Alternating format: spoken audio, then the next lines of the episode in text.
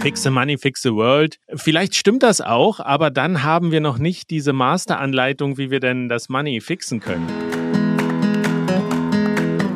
Hallo und herzlich willkommen zu Meine Mäuse, der Finanzpodcast für die Familie. Seit Wochen freue ich mich schon auf dieses Interview.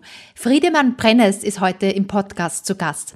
Er ist freier Journalist mit Schwerpunkt Bitcoin und Blockchain seit 2014. Er schreibt Artikel für die Zeit, den Spiegel, das Deutschlandradio, ZDF, ARD und viele, viele mehr. Er ist aber auch vor allem Blogger von dem Blog coinspondent.de und Mitpodcaster beim Honigdachs. Er hat unlängst zu einem Schreib- und Ideenwettbewerb eingeladen und das Buch Magic Future Money Unmögliche Geschichten vom Geld der Zukunft herausgegeben.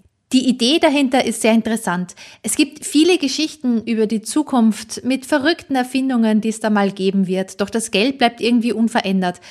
Und in diesem Ideenwettbewerb hat er aufgerufen dazu, Geschichten einzusenden, wie das Geld der Zukunft wohl aussehen könnte. Es wurden über 70 Geschichten eingesendet und die 30 besten veröffentlicht unter dem Apricot Verlag. Er war aber auch Teil der Delegationsreise nach El Salvador. Das ist das erste und bisher einzige Land, das Bitcoin als offizielles Zahlungsmittel akzeptiert hat. Er berichtet von seiner Reise und was er da so erlebt hat und seine Eindrücke davon, wie das bei der Bevölkerung so ankommt. Und ganz am Anfang sprechen wir, warum er sich eigentlich so sehr mit Bitcoin beschäftigt, was ihn so fasziniert und warum er nach über acht Jahren noch immer wieder was Neues entdeckt. Aber lasst uns selber reinhören. Los geht's! Die Folge wird gesponsert von der Commerzbank Banking App. Über 1,8 Millionen Kunden nutzen sie fast täglich und beliebt sind so Basisservices wie den Kontostand abfragen, eine Überweisung tätigen, den Wertpapierhandel, aber auch die Geldautomaten und Filialsuche. Und diese Basisservices werden jetzt ergänzt durch einen sehr praktischen neuen Service, nämlich die Finanzanalyse. Mit der kann ich meine Ausgaben in Kategorien ordnen und mir anzeigen lassen, für was ich wie viel Geld ausgebe. So Kategorien sind Wohnen, Transport, Lebensmittel, Lebensmittelversicherung und so weiter. Und ich kann mir in der bestimmten Auskategorie ein Budgetlimit setzen. Und was noch dazu kommt, ist, ich kann halt immer sehen, wie viel Geld ich am Ende des Monats voraussichtlich noch zur Verfügung haben werde. Und das, was übrig ist, kann ich sparen. Das hilft mir total, Sparpotenziale zu entdecken. Und wenn ihr das auch wollt, dann könnt ihr die Commerzbank Banking App downloaden und im persönlichen Bereich die Finanzanalyse aktivieren. Die erscheint dann unterhalb der Finanzübersicht. Und wenn ihr noch kein Konto bei der Commerzbank habt, dann einfach eins eröffnen über die App. Das dauert weniger als sieben Minuten. Ihr erhaltet den Link zu der App in den Show Notes. Ich freue mich, wenn ihr das auch mal ausprobiert. Und jetzt weiter mit dem Interview. Los geht's!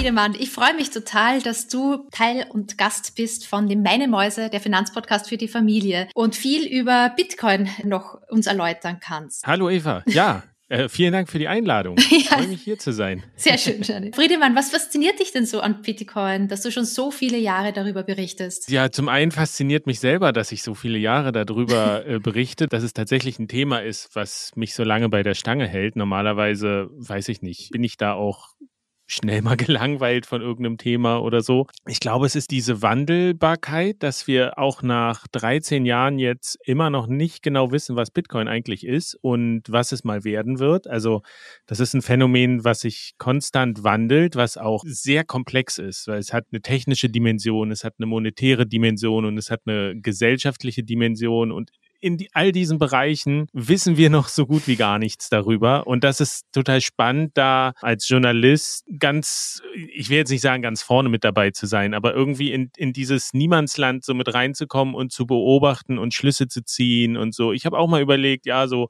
Musikjournalismus würde mich auch interessieren. Aber gibt so viele Leute, die so viel kluge Sachen schon über Musik geschrieben haben. Da kann ich einfach nichts beitragen. Und das ist so ein Gebiet, da Bitcoin, das, da, da gibt's noch so viel zu beobachten, zu beschreiben, selber nachzudenken, äh, Schlüsse zu ziehen und das äh, ist, ist, ich finde es total aufregend, dass mich das selber absolut nicht langweilt nach, nach all der Zeit. Siehst du das dann in anderen Ländern anders? So sind, äh, ist die Berichterstattung über Bitcoin zum Beispiel in, in Amerika oder auch in England etwas weiter fortgeschritten oder diverser als in Deutschland? Das ist eine schwere Frage. Ich kenne die Berichterstattung von da nicht so genau. Was man auf jeden Fall sieht, ist, dass Bitcoin ein universelles Thema ist. Jedes, jedes Land, jede Gesellschaft, jede Kultur hat ja eigene Rahmenbedingungen, wie sie funktioniert. Und Bitcoin ist aber überall auf der Welt angekommen. Es gibt in, in jedem Land gibt's Leute, die Bitcoin nutzen. Ich, es, es gibt halt auch keine genauen Zahlen, wie viele. Aber wir wissen, es sind auf jeden Fall mehr als 100 Millionen Leute auf der ganzen Welt, die Bitcoin benutzen. Und das ist ja auch so eine spannende Frage. Was, was ist denn das, was, was alle so verbindet an der Sache, dass man egal mit welchem kulturellen Hintergrund, welche gesellschaftliche Schicht, welche Sprache du sprichst, ob du in einer Demokratie lebst oder ob du in einem autokratischen System lebst, ob das Patriarchat ganz stark ausgeprägt ist in deiner Kultur oder nicht, überall greift dieses, dieses Thema. Und das ist natürlich auch so eine spannende Frage, der ist einfach nachzugehen gilt und was bisher noch viel zu wenig gemacht wird. Ja, Wahnsinn, super spannend. Du machst es ja auch schon so richtig lange. Ich habe äh, nachgelesen seit 2014, also fast jetzt acht Jahre lang.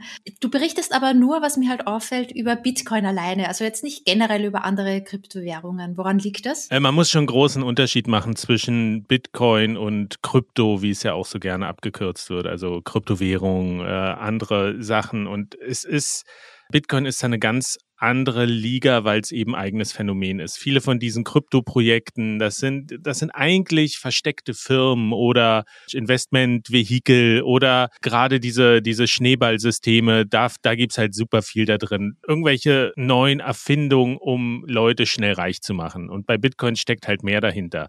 Bitcoin ist das erste Projekt dieser Art und es ist auch nicht replizierbar auf eine gewisse Art und Weise. Also da müsste man schon relativ tief eintauchen. Aber die Idee von Bitcoin ist ja nicht 2008 entstanden, als dieses White Paper dann da war, was oftmals so angenommen wird, ja, da hat irgendwer hat Internetgeld erfunden, so ein Virus und das ist jetzt dieses Monopoly-Spielgeld. Ist aber eigentlich nichts wert, sondern tatsächlich ist das ja eine Entwicklung, die auf der technischen Seite schon Jahrzehnte zurückgeht, also bis in die 70er. Da liegen die Ursprünge von Bitcoin. Und auf der anderen Seite ist es eigentlich eine logische Evolutionsstufe von Geld, die jetzt kommen müsste. Also bei Bitcoin sind so zwei Sachen zusammengekommen.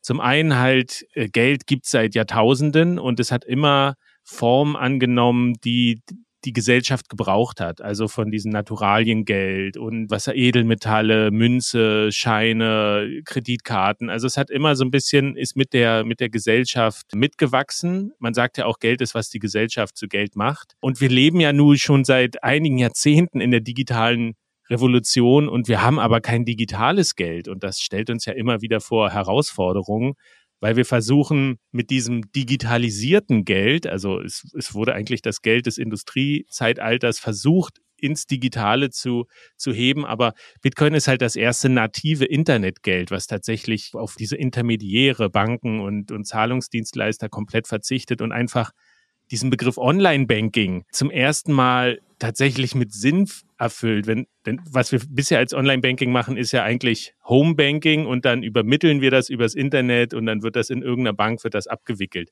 Bei Bitcoin ist es eben so, alles findet direkt im Internet statt. Also die, die Zahlungsabwicklung, die Transaktion, ähm, dass das verbucht wird. Und das ist natürlich eine riesen Effizienzsteigerung. Also es ist diese Evolution des Geldes. Und auf der anderen Seite ist aber eben diese Ideologie, könnte man sagen, die dahinter steht, was in den, in den 70ern entstanden ist, als Computer quasi massentauglich geworden sind. Da ist ja die, die Cypherpunk-Bewegung entstanden. Und da war ja die Aussage oder die Befürchtung schon, dass man gesagt hat, ja, diese, diese zunehmende Technologisierung, die spielt halt der Überwachung in die Karten. Staaten, Megakonzerne und die werden nicht das Individuum schützen und die Rechte des Individuums. Und wir müssen diese Technologie selber nutzen, um uns Privatsphäre zu schaffen, um unsere Souveränität zu bewahren, weil wir uns eben nicht auf den Staat verlassen können. Und das sind eben dieselben Ursprünge, wo E-Mail-Verschlüsselung herkommt. Also wenn wir heute auch über Messenger verschlüsselt kommunizieren, dann, dann waren das die Cypherpunks, die das gemacht haben. Oder das Tor-Netzwerk was auch ganz wichtig ist, auch für, für, für die Demokratie so eine ganz wichtige Institution ist oder generell für, für die Freiheit von Leuten. Und aus dieser Gemengelage ist eben auch die Idee entstanden, wir brauchen ein privates Geld, wir brauchen ein Geld, wo wir selber drüber bestimmen können, was uns niemand wegnimmt. Und da gab es eben dann ganz, ganz viele Versuche, das umzusetzen technisch. Und die sind alle an dem oder an dem Punkt gescheitert. Und Bitcoin war das erste, wo das eben geglückt ist. Und das macht es tatsächlich zu was Besonderem. Und alles, was danach eben entstanden ist, um auf diese, diese Kryptofrage zu kommen, die, die versuchen das immer so, ja, wir sind jetzt das bessere Bitcoin oder das effizientere Bitcoin, aber lassen dabei so ein bisschen unter den Tisch fallen, dass man schon bei Bitcoin ist sehr viel zusammengekommen, damit das funktioniert. Und es hat genau ein Anwendungsfall, nämlich das erste privatsphärefreundliche, zensur- und manipulationsresistente digitale Geld zu sein. Und das ist auch wichtig. Und den besetzt es halt auch. Und die anderen Projekte sind immer so, ja, aber man könnte ja, der Stromverbrauch von Bitcoin, der ist ja so schlecht. Ja, wenn man den weglassen könnte, dann hätte man das bei Bitcoin schon gemacht. Man hat so viel probiert, das funktioniert halt alles nicht. Und es hat schon einen Sinn, so wie es ist. Und es erfüllt eine Funktion. Und deswegen ist das, ich habe in diesen acht Jahren, die ich das jetzt mache, tausende Projekte kommen und gehen sehen, die alle irgendwie besser waren, neuer waren, innovativer waren. Und wenn man sich anguckt, was geblieben ist, dann ist es halt vor allem Bitcoin. Ich finde das auch sehr spannend, was du jetzt auch mal gesagt hast mit den anderen Kryptowährungen und wie sich die dann nochmal so unterscheiden. Also dass Bitcoin als erstes da war und halt auch einen ganz anderen Hintergrund hat und eine ganz andere Philosophie. Und ich denke, die wenigsten, die sich so mit, äh, ja, mit Kryptowährungen oder Bitcoin generell so auseinandersetzen, erkennen den Unterschied. Die sehen dann halt immer nur das ist alles eins. Das ist was Hochspekulatives. Der Kurs geht rauf, der Kurs geht runter und Energie und alles, wie du sagst. Ich glaube, es ist halt auch eine Riesenaufgabe, die du dir da genommen hast, dass du sagst, du möchtest halt erklären, was der Unterschied ist. Bist du da manchmal so am Verzweifeln oder siehst du, dass das vorangeht, dass da immer mehr Leute so verstehen, okay, Bitcoin ist halt was anderes als nur ein Spekulation? Also es, es gibt schon Fortschritte, ja. Ich, ich habe halt angefangen damals, mhm. weil ich selber gesehen habe. Also mein erster Einstieg war auch, der Kurs ging Ende 2013 so hoch und wir saßen mit Freunden an einem Küchentisch, paar Flaschen Wein stand schon drauf und alle haben gesagt, oh, habt ihr von Bitcoin gehört? Ist so hochgegangen, hätten wir mal investiert, als wir das damals gehört haben wir sind alle viel zu spät dran. Und da ist der Kurs ja auf 1000 Dollar gestiegen und dann auch ganz spektakulär gecrashed. Und da habe ich halt meinen ersten Radiobeitrag darüber gemacht. So ein bisschen, ja, Mining auf dem Schreibtisch. Kann ich jetzt reich werden mit diesem Internetgeld? Hat natürlich nicht geklappt. Aber äh, ich habe da gesehen, wie, wie viel dahinter steckt, dass das nicht eben einfach diese weirde Erfindung ist, die jetzt jemand im Internet gemacht hat, sondern dass da ganz viel Substanz dahinter steckt. Und da war es eben am Anfang so, es hat kaum jemand darüber berichtet und es war auch ganz schwer, Redaktionen zu überzeugen. Und wenn ich Beiträge gemacht habe, musste ich halt wirklich alles erklären. Also dieses Bitcoin, Mining, da sind wir jetzt so viel weiter. Also dieser Grundwissensstand, der steigt halt wirklich schon. Also allein, wie viele Leute haben schon von Bitcoin gehört überhaupt? So, ob sie es gut finden oder schlecht, ist jetzt noch was anderes und ob sie es verstanden haben oder nicht. Aber allein so dieses Wissen, dass es da ist und dass es halt auch nicht wieder weggeht. Weil das ist, das ist jetzt schon, schon klar dass wir uns damit beschäftigen müssen und dass es halt immer weiter wächst. Und das stellt halt so, so interessante Fragen, die tatsächlich viele Leute mittlerweile beschäftigen, wo sie aber selber auch nicht immer so die, die, die Antworten darauf finden, weil es halt, es gibt mittlerweile gibt so viel Informationsmaterial und auch so viel Irreführendes, weil es ist halt ein Thema, damit kann man schon Geld machen, wenn man die Leute abzocken will. Dann ist das super einfach, weil es sind halt diese Geldthemen. Aber es gibt halt auch viele, die Bitcoin einfach aus einer Überzeugung heraus machen. Und da ist ja zum Beispiel auch die Frage, die mich dann interessiert, warum?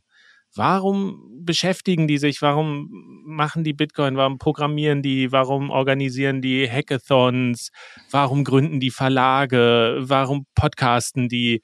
Und das ist halt mehr als dieses, äh, ja, diese, was, was in den Medien auch gerne für Clickbait gebraucht wird, diese Bitcoin-Bros, die alle nur Lambos wollen und get rich quick. Und das, das stimmt halt nicht. Diese Ideologie spielt auch eine ganz wichtige Rolle zu sagen, unser Geldsystem ist nicht perfekt, wie es jetzt ist. Und es ist vor allen Dingen halt auch das Geldsystem aus einem Zeitalter, was größtenteils im, im vergangenen Jahrhundert lag. Und wir brauchen jetzt mal eine digitale Lösung für die digitale Gesellschaft. Und äh, gleichzeitig, idealerweise, können wir die Welt auch noch ein Stück weit besser machen. Ja, als Coinspondent, du bist ja auch äh, Blogger und selbst auch Podcaster. Und Coinspondent ist ja dein Blog.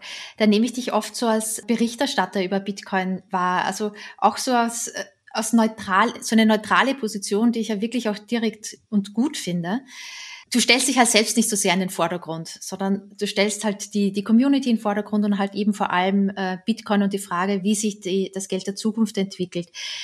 Was hältst du dann von der Meinung der vielen Bitcoiner, die ja sagen, ja, fix the money, fix the world? Wenn wir einmal ein wirklich nicht korruptes Geldsystem haben, dann wird sich vieles in Wohlgefallen auflösen in unserer Welt. Klingt schön, ja. Ich kenne auch Aufkleber, da steht das drauf. äh, es, ist, es ist vielleicht, man kann sich das gut so als Poster über die Wand hängen, aber ich, ich bin ja auch äh, eigentlich äh, Geisteswissenschaftler und da in allem, was ich da gelernt habe im Studium, es gibt nicht so einfache Antworten. Meistens, wenn die Antworten so einfach sind, dass sie auf einen Sticker passen, ja, dann, dann sind es schöne Sprüche, aber dann äh, von der Realität ist es ein bisschen, bisschen weiter entfernt. Ich, ich glaube, dieser Prozess, sich überhaupt damit auseinanderzusetzen, das ist erstmal das Wichtigste. Und sich zu trauen, sich, sich mit Geld zu beschäftigen. Ich hätte das nie gedacht, dass ich mal über Geld schreiben werde ähm, als Journalist. Das war, ich, Geld hat mich nie interessiert und Geld würde mich auch eigentlich immer noch nicht interessieren. Also über Börse, ETFs oder was die EZB macht, das nehme ich so am Rand wahr, aber das, ich finde das unglaublich langweilig. Ich habe da auch keinen Einfluss drauf. Das ist halt das Spannende bei Bitcoin. Auch hier ist es eine neue Form. Bisher haben wir ein Top-Down-Geld, das quasi oben entscheiden irgendwelche Leute, die wir nicht an diese Position gewählt haben, wie unser Geldsystem funktioniert. Und wir müssen das dann alle so schlucken in gewisser Weise. Und bei Bitcoin ist es eben so, ja, es können halt alle mitmachen und gemeinsam entscheiden. Es ist also eher ein Bottom-up Geld. Das ist eine sehr interessante Frage, wie sich das auswirken kann auf die Gesellschaft. Und da ist eben diese Forderung, fix the money, fix the world. Vielleicht stimmt das auch, aber dann haben wir noch nicht diese Masteranleitung, wie wir denn das Money fixen können. Bitcoin ist ja auch, ich habe es schon so angedeutet, so ein Neuland. Also es wird viel experimentiert und, und ausprobiert und auch wilde Thesen werden aufgestellt und auch wieder verworfen. Und so ein Leitspruch ist ja auch, because we can. Warum, warum bauen irgendwelche Leute das? Ja, weil es geht halt irgendwie. Was aber zum Beispiel auch noch fehlt, ist, ist tatsächlich der, der ökonomische Überbau von der wissenschaftlichen Seite, wie man denn mit so einer neuen Art Geld überhaupt umgehen kann. Also das merkt man zum Beispiel an diesem ein Beispiel, wir kennen bisher privates Geld. Und äh, es wird oft gesagt, na, Bitcoin ist privates Geld, denn es, es gibt ja nicht der Staat aus, also muss es privates Geld sein. Aber privates Geld ist eigentlich sowas, wenn Facebook jetzt mal sein, sein Diem, Libra, wie auch immer es dann heißen soll, Geld, das wäre dann in gewisser Weise privates Geld, weil es ja dann von einer privaten Institution ausgegeben wird. Bei Bitcoin ist es so, wenn man genau drüber nachdenkt, ist es eigentlich ein gemeinschaftliches Geld, also fällt eher in diese Commons-Theorie rein. Aber in keinem Buch steht irgendwas über Commons Money und äh, welche Auswirkungen das hat und wie man damit umgehen könnte. Und eigentlich müsste man jetzt erstmal anfangen, diese Paper zu schreiben äh, und Theorien aufzustellen. Also es gab mal so einen Science-Fiction-Autor, der hat so gesagt, ich schreibe jetzt mal Bitcoin in 20 Jahren, was werden wir gelernt haben? Das meiste wird wahrscheinlich nicht stimmen, aber wir müssen in die Zukunft gucken. Und da war ein Punkt, war, wir werden erkennen, dass wir nichts über Ökonomie bisher wissen. Äh, und das ist ein ziemlich starkes Statement, aber das stimmt in gewisser Weise. Also das ist halt die digitale Revolution. Das haben wir in allen Bereichen gemerkt, dass das unsere bisherigen Denkkategorien sprengt und wir neue Formate sehen und neue Kulturtechniken und alles neu denken müssen. Und das gilt halt auch für Geld genauso. Und deswegen entstehen halt auch so viele Missverständnisse rund um das Thema Bitcoin, weil es passt nicht in die Kategorien und in die Denkmuster und in das Bild, was wir bisher von Geld haben. Aber das bedeutet eben nicht, dass es dadurch kein Geld ist, sondern dass eben die Kategorien und Denkmuster vielleicht nicht mehr ganz up-to-date sind und dass wir da mal ein bisschen neuen Gehirnschmalz investieren sollten, jetzt wo eben klar ist, dass Bitcoin nicht mehr weggeht. Die Bitcoiner referieren ja auch oft auf so ein ökonomisches Modell, weil du jetzt gesagt hast, wir müssen alles komplett neu denken. Aber die Bitcoiner, so wie ich es mitbekommen habe, referieren ja auf, oft auf so ein ökonomisches Modell, das an, an unseren Universitäten oder Schulen nicht so oft gelehrt wird. Also diese österreichische Schule, diese Schule der Libertären. Kann man darauf aufbauen oder haben sich die jetzt so als Laie gefragt, haben die sich die eine andere Art von Geld vorgestellt? Weil mein Kenntnisstand war ja eher so, das Wichtige ist, dass das Geld, sie dachten halt oft an Gold, nicht inflationär, nicht, also endlich ist. Also, dass man es nicht unendlich ausdehnen kann, was ja auch genau auf Bitcoin zutrifft. Auf der anderen Seite konnten sie sich wahrscheinlich überhaupt nicht vorstellen, was das Internet noch alles so, äh, ja, geplant hat in den nächsten 20, 30, 50, 100 Jahren. Also, es ist halt deswegen so eine Kombination aus beiden. Einerseits die Technik wahrscheinlich und einerseits dann dieses alte System von einem nicht deflationären, also nicht inflationären. Ja, Geld. also ich, ich bin jetzt auch kein Experte für, für die österreichische. Schule, aber nach mhm. allem, was ich jetzt in meiner Recherche auch oder in den Jahren mitbekommen habe, ist es wohl das Modell, was dem am, am ähnlichsten kommt oder am nächsten. Aber es ist genau wie du sagst, mhm. äh, das ist, ist jetzt auch schon aus dem, aus dem letzten Jahrhundert. Es gibt zwar immer noch Vertreter davon, aber das Internet ist so eine riesen Unbekannte in dieser Gleichung, so eine, so eine riesen Variable, dass man das nicht eins zu eins übernehmen kann. Aber es ist tatsächlich auch so, dass ich glaube, viele anfangen, sich zumindest jetzt mal mit diesem Thema zu beschäftigen, auch vielleicht mal zu gucken, was haben die denn da geschrieben, was sind da für Ideen drin, was könnte man übernehmen. Das ist jetzt, glaube ich, keine Blaupause, die man, mhm. die man heranziehen kann und sagt, so wenn wir das jetzt übertragen, dann haben wir diese Anleitung, um das, um das Geldsystem zu fixen. Ich glaube, dieser Diskurs ist ganz wichtig, sich über Geld einfach auszutauschen und auch ja, in so einen Meinungsbildungsprozess zu kommen, wo alle in gewisser Weise mitwirken können. Und da ist eben auch dieses, dieses äh, Commons-System bei, bei Bitcoin so, so attraktiv, dass erstmal alle gleichberechtigt diskutieren können und dann muss man sich irgendwie darauf einigen, was möchten wir denn als Gesellschaft für ein Geld haben und wie soll das funktionieren und aber es, da sind so viele Fragen noch ungeklärt. Also die frühen Bitcoiner, die haben ja auch gesagt, in, in fünf bis zehn Jahren wird es halt kein traditionelles Geld mehr geben, das Fiat-Geld, Euro und Dollar, ist nicht passiert. Und es ist, wenn man medientheoretisch rangeht, kein Medium, was, und Geld ist ja ein Medium. Und, und da gibt's aber diese Regel, dieses Gesetz, kein neues Medium verdrängt ein altes oder ersetzt ein altes Medium komplett, sondern es findet immer irgendwo neu seinen Platz. Also das Kino ist nicht verschwunden, als das Fernsehen aufkam und solche Sachen. Äh, und das Radio ist nicht verschwunden, als das Fernsehen aufkam.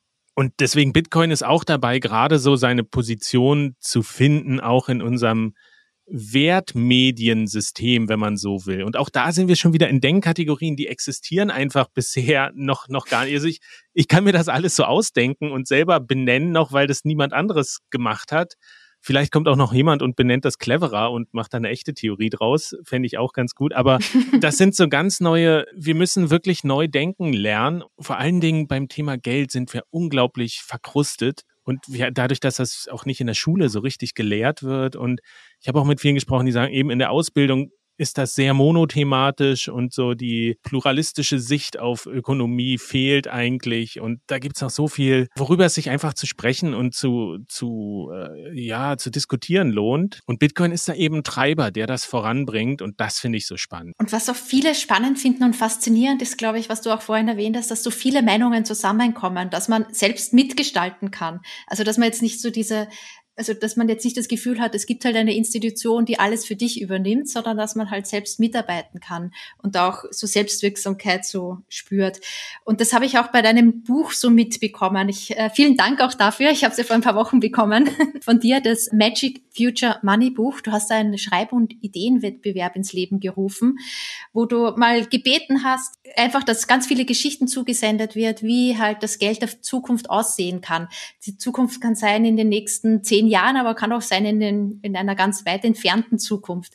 Und da sind ganz, ganz viele Ideen und ganz viele Geschichten äh, zusammengekommen. Und ich glaube, die 30 besten hast du dann nochmal zusammengefasst und in diesem Buch veröffentlicht unter dem Verlag Aprico Media. Also das kann man schon auch überall kaufen, wo es halt auch Bücher gibt. Werde ich auch in den Show Notes mit reinnehmen.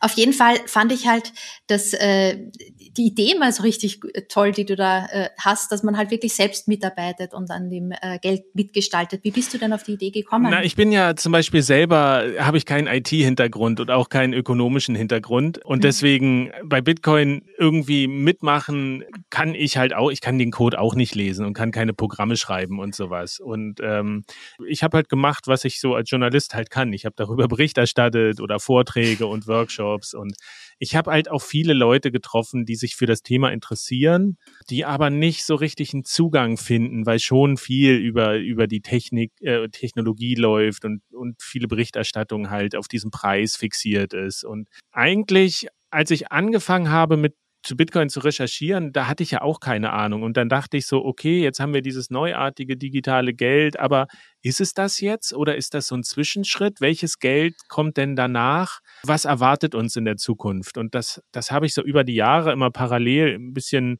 bisschen rumgefragt auf Konferenzen und sowas, wer sich denn in der Finanzbranche mit, mit der Zukunft des Geldes auseinandersetzt und war eigentlich erschrocken, dass das überhaupt kein Thema ist. Dass da, also vielleicht ist sie jetzt weiter, aber die Bundesbank hat mir damals gesagt, die Forschungsabteilung guckt fünf Jahre in die Zukunft. Das ist das Mandat. Und das fand ich halt irgendwie, gerade wenn wir in diesem Umbruch sind, digitale Revolution und wir wissen, die kann alles auf den Kopf stellen, da muss man doch mal, also Firmen engagieren ja Science-Fiction-Autoren, die ihnen die Gesellschaft in 30, 40 Jahren skizzieren oder eine Option, dass sie so wissen, okay, in welche Richtung müssen wir denn unsere Produktpalette entwickeln? Was kommt denn da auf uns zu? Und dass sowas beim Thema Geld überhaupt nicht stattfindet, das hat mich schon ein bisschen schockiert. Und da war eben die Idee zu sagen, weil es auch in der Science Fiction relativ wenig existiert zum Thema Geld. Also bei Star Trek ist es abgeschafft, bei Star Wars spielt es auch keine wirkliche Rolle und auch in vielen Geschichten ist das immer so ein blinder Fleck. Da lernen wir halt auch nichts über das Geld der Zukunft. Da war, die Idee, einfach so ein niedrigschwelliges Angebot zu schaffen und zu sagen, komm, wir müssen eh als Gemeinschaft, wenn wir das mitgestalten wollen und nicht wollen, dass Facebook oder Meta oder Alibaba oder die Zentralbanken uns das Geldsystem des digitalen Zeitalters auch einfach vorsetzen und wir dann damit leben müssen, wäre es doch sinnvoll, wir machen uns, fangen an, uns ge Gedanken zu machen und bringen uns irgendwie ein und adressieren unsere Ideen, Wünsche, Sorgen, Nöte, Ängste. Und da ist dann eben so, ja, in, in einer wilden Laune diese Idee entstanden, so, so einen Schreibwettbewerb zu machen, weil Geschichten halt sind, sind gut, da kann man sich gut ausdrücken. Man muss jetzt kein technisches Paper schreiben, man schreibt einfach eine schöne Geschichte. Auf der anderen Seite sind sie sehr gut zu konsumieren, auch für andere Leute. Und es ist nicht so, nicht jeder hat jetzt Lust, das Bitcoin White Paper zu lesen oder sich durch andere Fachartikel zu wühlen. Aber so eine Geschichte, die erstmal unterhält, vorrangig, das kann man schon mal noch mal lesen. Und das ist halt auf so eine überragende Resonanz gestoßen, dass da wirklich Leute auch aus der Finanzbranche tatsächlich gesch mir geschrieben haben, Geschichten eingereicht haben, die gesagt haben, es ist cool, ich habe hier sonst in meinem Arbeitsalltag sind das sind so Themen, über die kann man nicht reden, so ein anderes Geldsystem. Das ist machst du nicht beim beim Mittagstisch irgendwie mit den Kollegen. Aber in so einer Geschichte kannst du halt auch Fiktion irgendwie ausleben und neue Denkmuster mal ausprobieren. Genau, und so ist dieses Buch dann einfach entstanden und wie ich finde, auch unglaublich abwechslungsreich geworden. Ich hätte selber keine Geschichte schreiben können, glaube ich. Ich, ich hätte nicht gewusst, wo ich einsteige und aussteige, aber ich bin auch sehr angetan von der Vielfalt der Themen, die darin behandelt werden, weil es eigentlich ja nur, nur in Anführungsstrichen um so äh, Thema Geld sollte eine Rolle spielen, aber es geht ja wirklich um die Gesellschaft, wie verhindert werden kann, dass einzelne Individuen zu viel Kapital ansammeln, dass da so ein Ungleichgewicht entsteht oder äh, müssen wir alle unsere Tätigkeiten evaluieren und bewerten lassen, muss alles ein Preisschild bekommen und was passiert, wenn das Bargeld verschwindet mit der Gesellschaft. Und dann gibt's aber auch so knallharte Science-Fiction-Geschichten und mhm. ich finde es selber sehr bunt. Ja, also ich fand es ja auch äh, richtig spannend, weil man da, also ich finde, wenn man sich so am Abend so hinsetzt, so Zeit für eine Geschichte und darüber nachdenken, hat man ja immer. Also eine Geschichte, die ist halt da so zehn Seiten und man kann sich da auch so mal reindenken in dieses ganze Konzept. Und was ich halt spannend fand, also von den Geschichten her zum Beispiel gab es ja da so eine, ein Pärchen, das ähm, auf einmal von der Regierung unendlich viel Geld bekommen hat. Und die haben aber dann eigentlich gar nicht mehr gesehen, was da auf ihrem Bankkonto drauf stand, an Zahlen von Nullen, äh, und was sie sich da so alles leisten können, sondern da stand halt einfach nur so ein großer Buchstabe, ich glaube äh, M, also wahrscheinlich für Money oder so. Und damit konnten sie sich einfach alles leisten, was sie wollten. Und das war aber auch in Umkehrschluss eine Enteignung, weil das, das fand ich halt so, so spannend, weil halt dieses eben wahrscheinlich ja auch nur in diesem einen Land gilt, unter dieser Regierung gilt und so. Also es war halt wirklich auf der einen Seite ein unendlich viel Geld, auf der anderen Seite halt wirklich auch so gebunden und äh, so die Enteignung. Also das fand ich halt so mal spannend. Und ich glaube, du sprichst auch an mit den ähm, anderen Geschichten, zum Beispiel, da gab es ja zu Back to Zero, dass halt das komplette Finanzsystem auf einmal zusammenbricht. Und was ich auch spannend fand, war dieses, dieser Abbau von Bargeld. Also eigentlich muss ich mir auch sagen, ich habe mir nicht so viele Gedanken darüber gemacht, was es eigentlich für so Konsequenzen hat. Aber wenn es halt kein Bargeld, überhaupt kein Bargeld in irgendeiner Form mehr gibt, kann man halt auch nicht mehr spontan auf der Straße mal was spenden, weil na, die Homeless People, also die haben halt äh, ja keinen Bankomaten da irgendwo stehen, wo sie das Geld entgegennehmen könnten. Also es hat halt so viele Konsequenzen, die man sich da eigentlich nicht so richtig vor Augen führt, sondern wenn man sagt, ja, ja, okay, dann haben wir halt kein Bargeld, finde ich eh ganz praktisch, muss ich nicht immer abheben gehen. Und schon allein, dass man sich da so ein bisschen auseinandersetzt mit diesen Konsequenzen, Konsequenzen finde ich halt schon super. Das gut. war auch eigentlich das Ziel davon, ja. diesen, wir haben alle irgendwie keine Lust, uns mit Geld zu beschäftigen. Und es ist aber wichtig, dass wir darüber mhm. nachdenken, weil es ist so eine Basisinfrastruktur unserer Gesellschaft. Und das war so ein bisschen das Ziel dieses Projekts, die Leute dazu bringen, vielleicht andere Sichtweisen oder so ein bisschen inspiriert zu werden. Was wäre denn, wenn? Und dass man nicht immer gleich EZB äh, Nachrichten oder Börsenwerte lesen muss, wenn man sich mit Geld beschäftigt, sondern tatsächlich solche realen Konsequenzen, die entstehen oder, oder auch dieses Social Credit System aus China. Wollen wir so eine, über, so eine digitale Überwachung? Welche Rolle spielt individuelle mhm. Freiheit? Ähm, das sind tatsächlich so, das hat mich auch fasziniert, wie viele Subthemen eigentlich bei den Autorinnen und Autoren was, was sie so beschäftigt hat in ihrem Leben. Es gibt auch eine Geschichte wirklich, ich sage jetzt nicht welche, aber die hat jemand aus der Bank geschrieben, der im Erbbereich arbeitet und meinte, wegen 100, 100 Euro die Leute entzweien sich. Familien, jahrelange Freundschaften zerbrechen wegen 50, wegen 100 Euro und da fallen so die Masken in diesem Bereich, wenn es irgendwie um Geld geht. Also es bringt so wirklich das, das Übelste in, in den Menschen hervor teilweise und oder was auch häufig ein Thema ist, tatsächlich ist ja auch diese Abhängigkeit, dass die Leute so Angst haben, von irgendeinem System abhängig zu werden, sei es jetzt das Geld an sich oder Bewertung oder einfach in, in so ökonomische Ungleichgewichte reinzufallen, dass die Gesellschaft aus den Fugen gerät. Also deswegen, es sind ja auch sehr viele Geschichten, sind sehr düster geworden. Mhm. Und ich sehe das tatsächlich auch als so ein Symptom, dass es so wichtig ist, sich darüber zu reden, sich damit auseinanderzusetzen, weil viele Leute das Thema Geld negativ besetzt haben oder Ängste haben und dann deswegen gleich dicht machen und vielleicht auch deswegen sagen, mit Bitcoin will ich nichts zu tun haben. Das verstehe ich nicht. Mhm. Da bestimmen andere, die werden reich und ich werde wieder abgezockt und dann äh, das, der Wandel ist mir zu schnell. Lauter solche Sachen und das Deswegen finde ich es ganz wichtig, dass wir als Gesellschaft anfangen, einfach über Geld zu reden und auch gerade solche Ängste und, und Sorgen zu thematisieren. Hm. Das ist mir auch aufgefallen. Also ganz viele Geschichten waren halt richtig dystopisch. Also mir ist es so vorgekommen wie so eine Black Mirror-Serie, halt in, in, Buchform.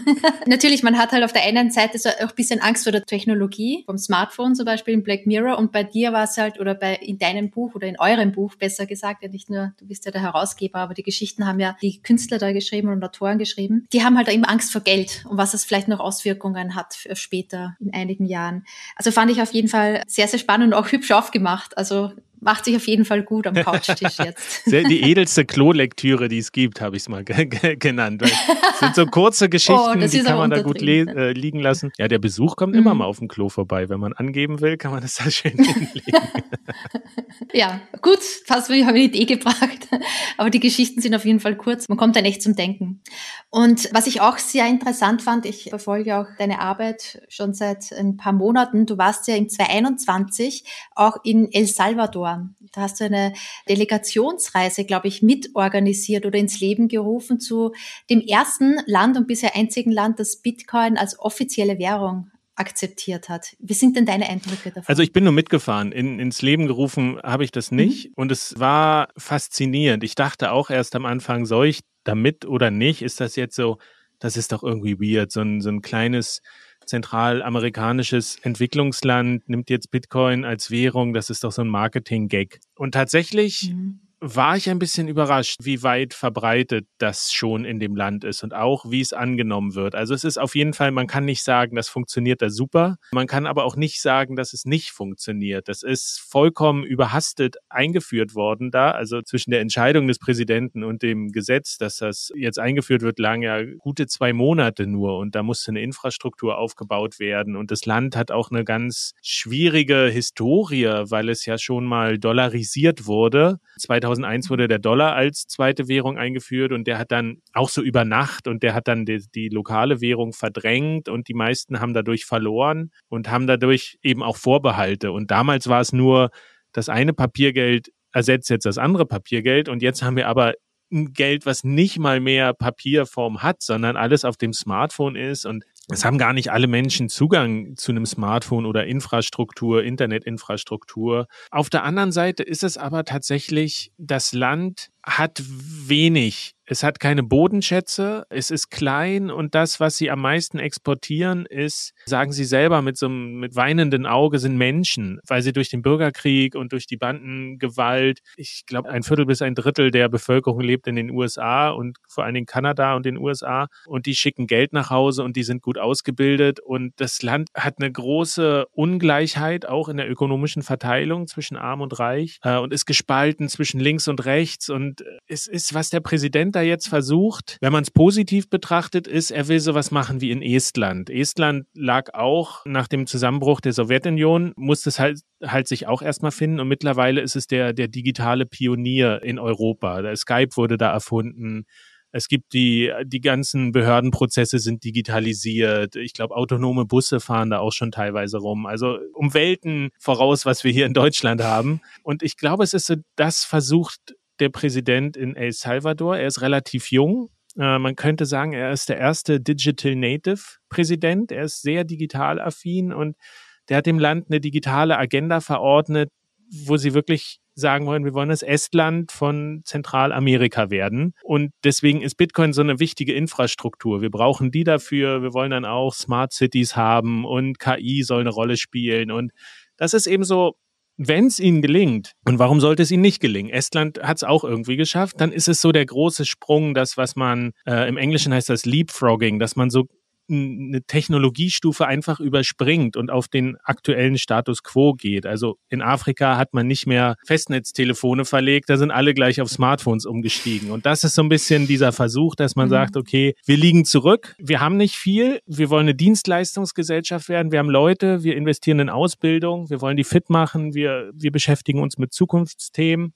Und da kann man sagen, das ist ein gutes Ziel. Wie es umgesetzt wird, steht mit unseren Vorstellungen von Demokratie eben ein bisschen äh, auf Kriegsfuß. Da wird schon sehr regiert, sehr autokratisch, hat auch ein paar wilde Thesen, die er vertritt. Da kommen dann wieder moralische Bewertungen ins Spiel, die schwierig sind. Also wenn man nach China guckt, die haben es auch geschafft, ich weiß nicht, 600 Millionen Menschen aus bitterster Armut erstmal rauszuführen kann man sagen, ist gut, mhm. ist dieses Social Credit System und die Überwachung und was mit den Uiguren passiert, das ist wieder schlecht. Und in El Salvador, es steht noch ein bisschen auf der Kippe. Also gelingt ihnen das tatsächlich, diesen Sprung nach vorne zu schaffen, diesen ökonomischen Wohlstand herzustellen und welcher Preis muss dann am Ende dafür bezahlt werden? Das steht noch nicht ganz fest. Also ich habe auch mit Journalisten da vor Ort gesprochen, die meinten, vielleicht müssen wir zum ersten Mal aus unserem eigenen Land gehen, weil wir so unter Druck gesetzt werden und dann fehlt halt diese demokratische Kontrolle und die freiheitlichen Rechte und das, was ja Bitcoin eigentlich auch ausmacht, ist das Individuum und die Freiheit, würde dann da korrumpiert werden. Also es ist extrem spannend zu sehen, was da passiert. Aber es ist halt auch interessant zu sehen, dass McDonald's das geschafft hat, innerhalb von zwei Wochen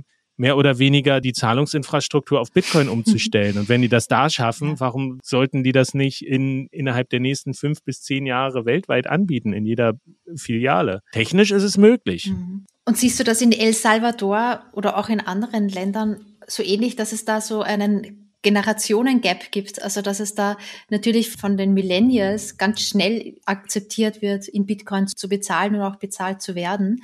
Und dann die etwas Älteren tun sich da halt einfach schwerer mit dem Ganzen. Auf jeden Fall. Ja, das ist das, wo sich das Land oder die Bevölkerung überhaupt nicht unterscheidet von Deutschland oder Österreich oder mhm. wahrscheinlich allen Ländern der Welt. Douglas Adams hat ja mal 35 so als magische Zahl gesagt. dass das alles, was davor ist, ist interessant, kann man eine Karriere drauf aufbauen oder wenn man noch sehr jung ist, dann dann mhm. gehört, ist das einfach der Standard, der da ist. Natürlich, dann stellt man das gar nicht in Frage und alles, was, was technisch kommt, wenn man älter als 35 ist, ist wieder die natürliche Ordnung der Dinge, hat er es genannt. Und das ist, das kann man wirklich beobachten, wenn man da die Augen offen hält. Das haben wir in Deutschland ganz stark und das war auch da in, in El Salvador, dass die Älteren gesagt haben, ja, ich verstehe das noch nicht so richtig oder ja, meine Kinder benutzen das, aber gibt auch viele, die gesagt haben, es ist halt das Geld der nächsten Generation und die werden das schon machen und es hat die Leute teilweise auch stolz gemacht, dass sie auf, auf die Weltkarte auf einmal gesetzt wurden dadurch, dass sich so viele Leute interessieren für das Land, was ja vorher berühmt war, dass es die höchste Mordstatistik der Welt hatte, zumindest 2015 mal. Und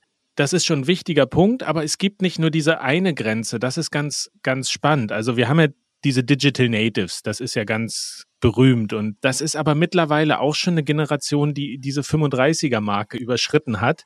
Und deswegen haben wir auch zum Beispiel in Deutschland sehr viele Leute, die sehr fit mit Technologie sind, die aber keinen Zugang zu digitalem Geld finden wohingegen eben Leute, auch die teilweise digital jetzt nicht so in Hackerkreisen oder sowas unterwegs sind, sondern ganz normale User, die hatten halt mitunter schon vor Jahren auch in El Salvador ein Konto bei einer Online-Börse und haben damit rumprobiert. Oder das ist Thema bei denen einfach in der, in der Peer Group, die unterhalten sich mit der Familie, mit den Freunden darüber weil es halt einfach da ist. Seit die mit dem Internet groß geworden sind, sozialisiert wurden, war Bitcoin immer ein Teil davon und deswegen stellen die das gar nicht in Frage und lernen das einfach so, wie sie lernen, mit Instagram oder mit TikTok umzugehen. Und das ist, das ist tatsächlich, ist auch so ein Begriff, den hab, den nutze ich für mich manchmal so, sind so die Digital Money Natives. Also die Leute, die tatsächlich mit digitalem Geld von Anfang an aufwachsen und die Leute, die das, die das nicht machen, die haben es halt schwerer, da reinzukommen. Und das ist universell. Ja. Ich glaube vor allem auch, dass es, ähm, dass es so ist, dass die Digital Natives daran gewohnt sind, dass auch Nullen und Einsen einen Wert haben und auch einen sehr hohen Wert haben können. Einfach von irgendwelchen Skins, die sich runterladen von Online-Games, die haben halt einen Wert. Seit es, auch wenn das vielleicht für ältere Semester jetzt nicht so unbedingt erfassbar cool, ist. Gutes Beispiel, ja. Deswegen kann man dann halt auch sagen. Ja, ja. ja, und darum glaube ich, denk, also denke ich, dass das Bitcoin auf jeden Fall nicht weggehen wird, sondern halt immer weiter verbreitet, je mehr halt äh, Jüngere auch immer wieder älter werden und das halt mitnehmen, dieses Wissen oder dieses Gefühl dafür, dass sie da auch vertrauen können auf digitales Geld. Und weil sie halt was machen können. Das, das ist, glaube ich, noch der wichtige Punkt. Bitcoin ist halt nicht vordefiniert, sondern jeder kann es nehmen und für seine eigenen Bedürfnisse anpassen. Also in Afrika gibt es gerade eine große Bewegung, Bitcoin da zu nutzen und sie bauen sich einfach die Tools daraus, dadurch, dass es auch Open Source Geld ist. Was ist Open Source Geld? Da gibt es keine Theorie, was man damit machen kann und was man nicht. Aber es ist einfach, sie fangen an, das zu nutzen für ihre Bedürfnisse und das ist halt passiert in jedem Land in gewisser Weise und auch unterschiedlich jeweils. Und das ist viel effizienter und viel erfolgreicher, als wenn jemand von außen kommt und sagt, so, ihr habt ihr jetzt Geld, nutzt das so, wie das ist und ihr könnt daran nichts ändern. So, dann gibt's immer Schwierigkeiten, als wenn man so, so eine Art organisches Grundprinzip hat und sagt, wenn es hier nicht passt, na dann können, müssen wir nicht die Gesellschaft verbiegen, sondern wir passen das Geld so an, dass es für uns passt. Und ich glaube, da liegt auch großes Potenzial, einfach darin, dass es so formbar ist und äh, sich, sich anpassen kann an die Bedürfnisse der Gesellschaft. Hm. Ja, schön. Friedemann, vielleicht jetzt auch nochmal so als Abschluss von unserem richtig tollen Podcast-Interview, das mich auch nochmal richtig inspiriert hat, auch, dass wir da gemeinsam arbeiten können an einem Geld. Wie legst du denn selbst dein Gespartes an? Oh, das ist so ein langweiliges Thema für mich. Tatsächlich.